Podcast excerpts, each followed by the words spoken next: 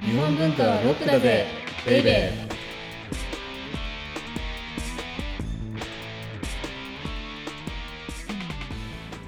こんにちは先入観に支配された女サッチーですこんにちは日本文化のあれ違ったなんだっけ姿勢の日本文化愛好家だ、はい姿勢の日本文化愛好家セバスチャン高木ですあのーはいこれねはいリリースされるって言うんだっけリリースはいなんだっけこれこの回が放送されるって言うんだっけポッドキャストの場合、アップされるとかですかうん、アップされるかよくわかんないんだけどはい2月15日でしょはい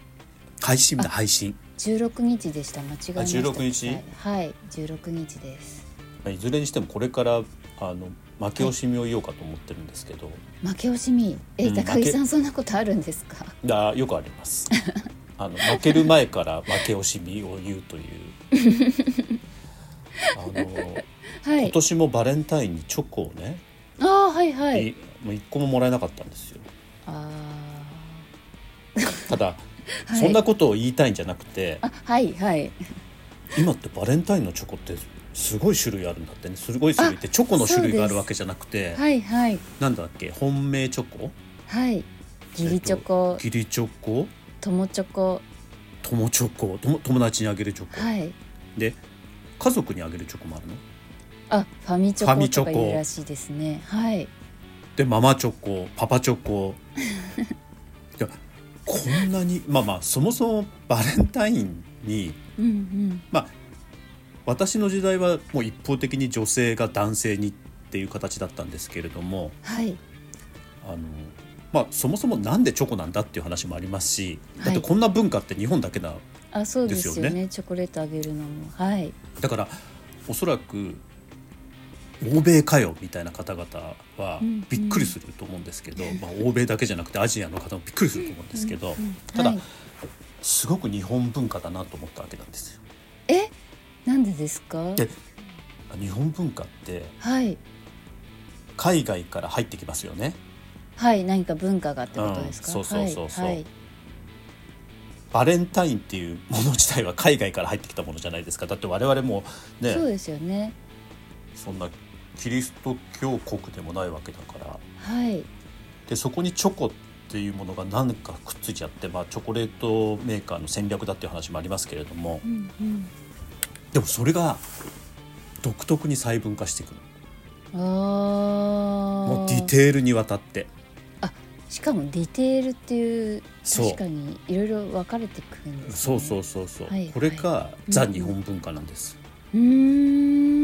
んだからバレンタインにチョコがね、はいあのもらえなかったのもいいでしょうはいですけど皆さんにお伝えしたいのははい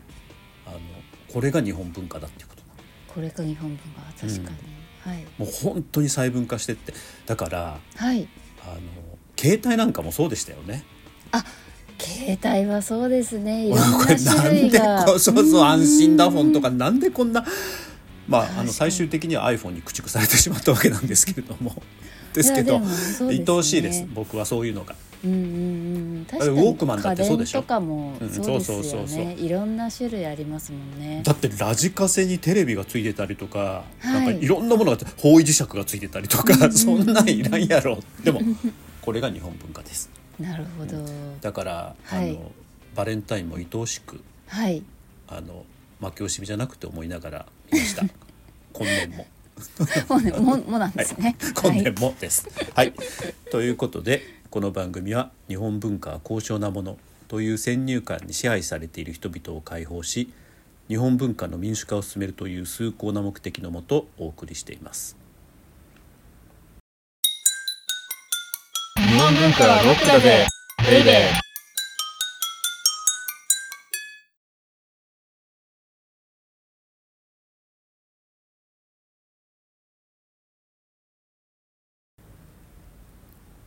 で今日のテーマははい。じゃじゃん。ゴッシーこと後白河法皇が生きた時代とはどんな時代だったのかです。もうこれもさ本当はねはい。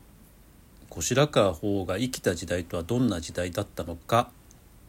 っていいわけじゃないですかタイトルも。はい。でもちょっと越に行っちゃってるわけです僕が。あゴッシうーんゴシゴどうしてもゴシラカーををゴッシーとして広めたいんですよ世の 中にどうしても広めたいでもなんかゴッシーって私も呼び始めてから急に身近になってそうでしょはいなんかちょっと知りたいっていう気持ちになんかなってきた気がしますそうだよねだって、はいまあ田原俊彦トシちゃんっていうみたいなもんだ よね田原俊彦さんのこと、はいそうですねごめんなさい呼び捨てしてごめん なさいだから、我々はゴッシーで、あのはいそうですね、呼んでいこう30と人ぐらいかな今ゴッシーって呼んでくれてる人ゴシラカー法のこと確かになんか広まるといいですねうん、あまあ多分広まらないと思うけどね まあいいでしょう別にはいはいでど前んな回は、はいはいまああの今更聞けない用語解説としてうんうんうんはい「法、ってなんだとかはい「上皇ってなんだとかはいっていうのをやりましたよね「院ってなんだとかそうですねはいさらには後白河法はとにかく1127127年に生まれてはい1192年に、まあ、66歳うんうんであー亡くなったとはい意外とだから長生きだよねそうですね当時の方からしたらきっと長生きなおそらくこの激動の時代のはい主役を担った人物の中ではい66歳で、はいおそらく、まあ、まあ当時だからねあのあのお腹に水が溜まって、うんうんで体調を崩してそのままみたいな風に記録されてますけれども、はいでもまあ大往生ですよはいはいそんな人はいないまあ子供の頃に亡くなる方とかもいらっしゃいましたもんねもう多いですしはいだって平清盛にしたってはいね、まあ、木曽義仲にしたってああはい義経にしたって頼朝にしたって、うんうんうんうんまあ、いずれもなんというか王女じゃないわけですよそうですねはいでもこの数奇な運命に、まあ、数奇な運命ってこれからあのご紹介するので分かんないかもしれないんですけど数奇な運命に揉まれた後白河法だけが66歳まで生きて大往生してはいこの平安末期からはい鎌倉って私たちがまあ後世名付けた勝手な時代の分け方だと思うんですけれども、はいはいうんそこを全部見た人ですよ。うんうーん激動の時代をそういう意味ではそうそう、はいじゃあその激動の時代ってどんな時代なのかっていうのを今日はおおですからは前い回は土台の、ーはいまあ土台とも言えないよね、そうですねうんあの、うんうん家を建てる例えで言えばはい土地に生えてるまあ雑草を全部抜いたって感じですよ前回は。本当の下準備っていう感じうんそうそうでそすうねはいなので今日は土台を、まあはいコンクリートなのか木なのか知りませんけれども土台を作っていこうということで。はいやっぱり陰性っていうものからは、はいはいこう切っても切り離されないわけですよ。なんか教科書で出てきたのは覚えてるんですけどあんまそうでりすよよねくもううん記憶がかすか にいやなってしままあいまあましたもちろんそういうもんですけど、うんこれ陰性って何かっていうとはい前回やったと思うんですけれどもはい次の天皇にはい位を譲った人が上皇になりますよね。はいはいうんうんで前回そうなんです。はいでその上皇がはい自分が位を譲った天皇の貢献をすることではい政権を担うっていうのが陰性なんです。うんうんうんじゃあこの陰性の前ははい何だったかっていうとはいこれも教科書でよく聞いたと思うんですけれどもはい摂関政治ですよね。あ藤原氏の道もうそう藤原道長のあのはいうんうんうんうんでこ懐かれしいまあシンプルに一言で言うとこれ何かというとはい天皇の奥さんはいですよね。うんお嫁さんのを自分の娘にすることによってはいでそれを通して天皇の外戚になりますでしょそうすると。はい天皇にとってはうん自分のお嫁さんのお嫁さんと妻のうんうん父親にあたる叔父にあたるのでうんうんうんうんうんなのでその藤原家っていうのがはいそそれを通じて、まあ、政治を担うっていうのが摂関政治だった、はいでもこれってやっぱりうんうん当時の天皇陛下としては、はいまあ、ひ非常にやっぱりストレスだったと思うんですよ。まあそだうですよねってごちゃごちゃごちゃごちゃなんか身内いろいまろあ言要はわれちゃうってことですもんね要は身内によっていろいろいろいろ言われるわけなんです。うんうんうんなうんの大で変そうはいそうなんですただその摂関家っていう家がごたごたごたごたした時期があったわけなんでうす。んあそうなんですねそうそうそうへーでそれをまあチャンスとばかりにはい自分の幼い子供にうんうん天皇の位を譲ると。はいはいでその天幼い天皇に位を譲ったことによってはいその天皇をまあ支配下に置くことによって院政が始まるっていう。ああまだからた新たな支配そうの仕方ができてまるあってあことですね、そうそうそう基本的にはそうなんですけどですからはいあのそのこすることによって自分が政治を担うことができたわけなんです。うんうんうんうんうんなるほどでそれのピークと言われるのがはい白河上皇あだからへーゴッシーのはい前回だか前々回おじいさんって言っちゃいましたけどはいひいおじいさんごめんなさい間違ってましたはい、うんうんうんうんで白河上皇って聞いたことありますよねはい聞いたことあります確か自分の思い通りにならないのが3つだけしかないみたいなはいああの強気なことを言った人じゃなかったでしたっけあそうかもしれないですそうかもしれない えーっとなんだっけ鴨川の水の流ああれーサイコとロの話ですねそうそうあとサイコロの目とはいあとはなんだっけ延暦寺だか興福寺だかのお坊さんっていううんうんうんそうですそうですですよねきっとはい鴨川の水さいすごろくの際あそう山帽うんう子んこれぞあ我そうがそうそうそう心にかなわぬものこれ白川上皇で合ってますよねこれ白川法皇であ ってまあす白川そうでしょ白川法皇出家してるからね、はいそうですですからこの白川うん上皇白川法皇うんうんうんによる長期政権が一番有名なんですけれどもはいこれじゃあ白川上皇が何やったかっていうとうんうん息子がまず堀川天皇なんですよ息子が堀川堀川天皇まあ名前はもはういどうでもいいでしょう、はい、まあ、息で子もがいましたと堀川天皇が10歳の時にはい、はい、天皇の位を譲るわけですよおお だから10歳ですよだべ大変ですねそんなできないですだよかねらできるわけないでしょ政治なんて、うはいですから自分がその後見人としとしてはい司るわけなんですよなるほどはいででもその後ねはい孫の鳥羽天皇はいに5歳の時に譲るわけですよさらにその堀川天皇が堀川天皇ってまあちょっと問題があったみたいなんですけどはいいずれにしても譲らせるわけですよへえ5歳って5歳小学生になってないそうそうそうそうでさらにはいひ孫の崇徳天皇はいおあのストックインのストックあ天皇のです。はいはいあの讃岐かなんかに流されてこう非業の死を遂げたというそうスでトックすよ天皇、ねはい、えー岩にセカルルのあの歌を読んだ。うんうんうんそおの母スさトんック体験モインの人ですよねあそうなんですよね。はいでひ孫のストック天皇が5歳の時にまた天皇にさせるわけ。へえだからその息子孫、はいひ孫っていうのを、はいがまだもう政治なんてとても担えないとうんそういう時に、まあ、あの天皇につけることによってはい自分が長期政権を担うという。うーんでこれってはい多分ねあの平安貴族によるはい政治権力掌握の最終形態なんですよおおだってその前はずっとまあ最初は平安時代っていうのは神政親の祭りごとって書いて、はいまあ、天皇自身が政治を司ってたわけですよ。はいはいでそこにまああの代々こう、まあ、家来って言っていいのかなあの天皇を支えてきたうんうん藤原家っていうのが摂関政治っていう形ではいだから「源氏物語」ですよねまさに。うんうんうんそうですよねはいあの天皇の妻たちが住む皇宮っていうものをはい掌握することによって、うんその妻を介してはい政治権力を握っていくっていう摂関政治がまあ続いていたと。はい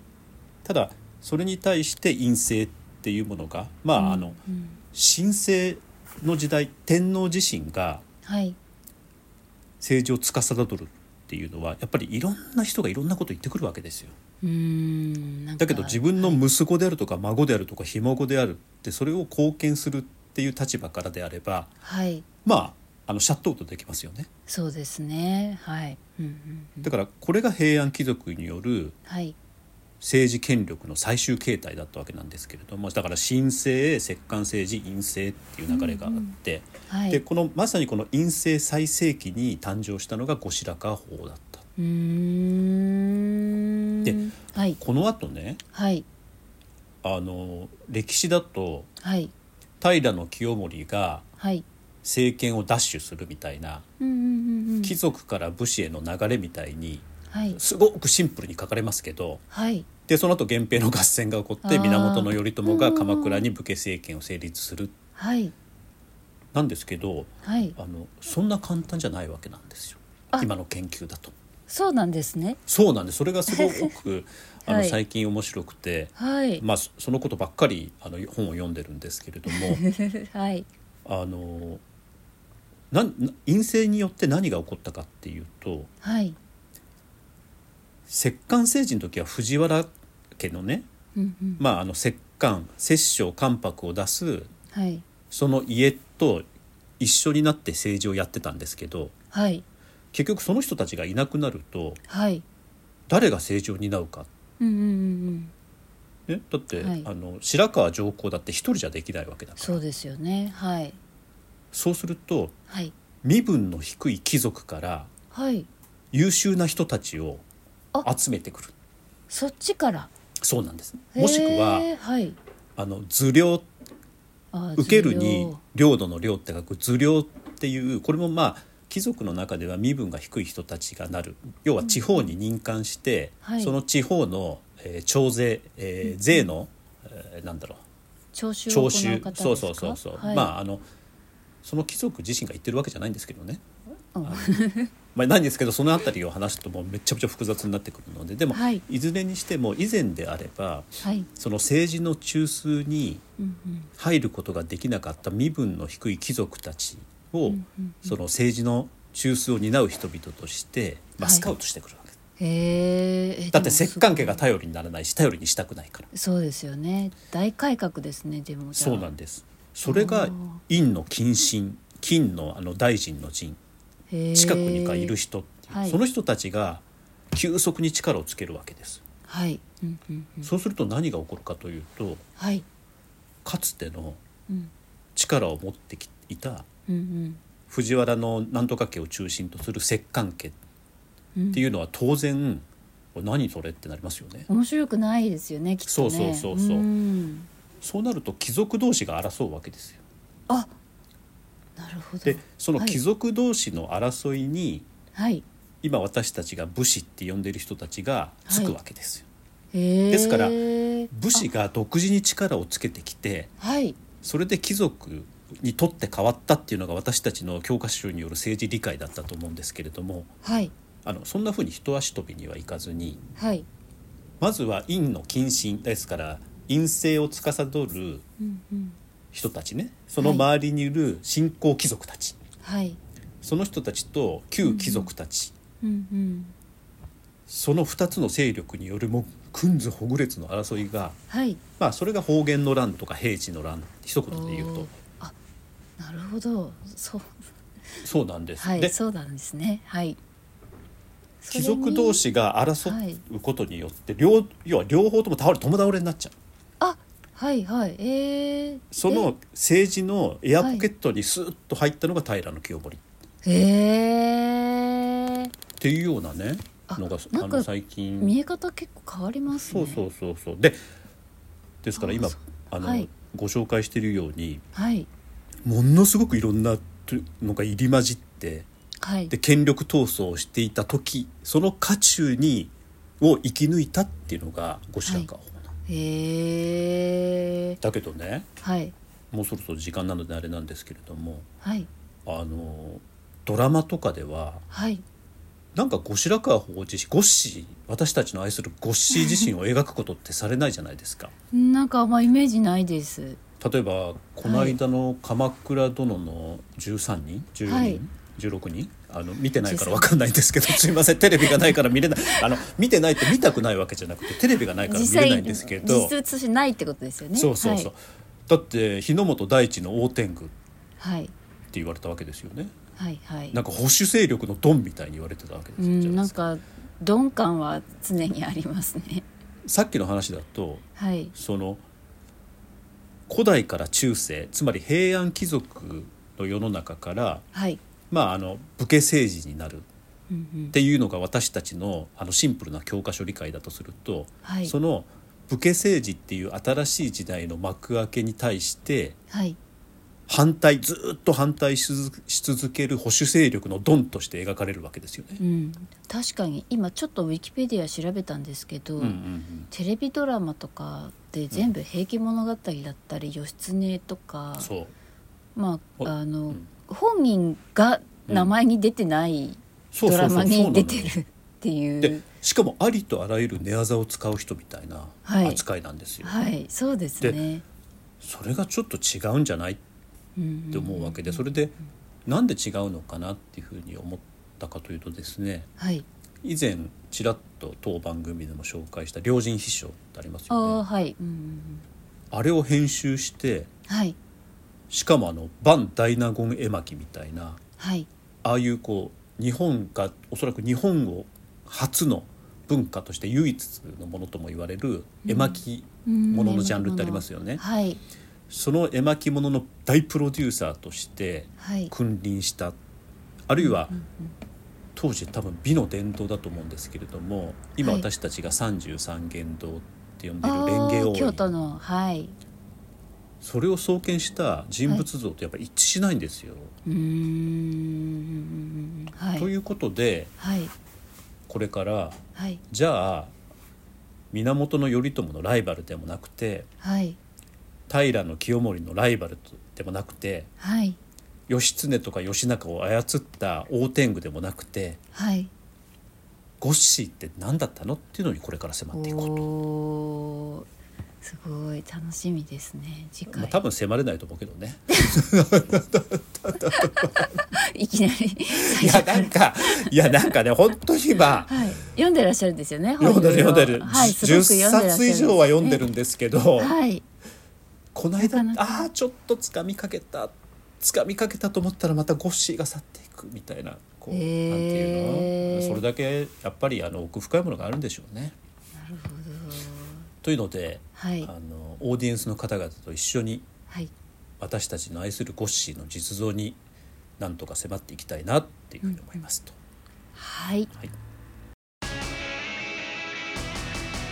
日本文化はロックだぜベイベー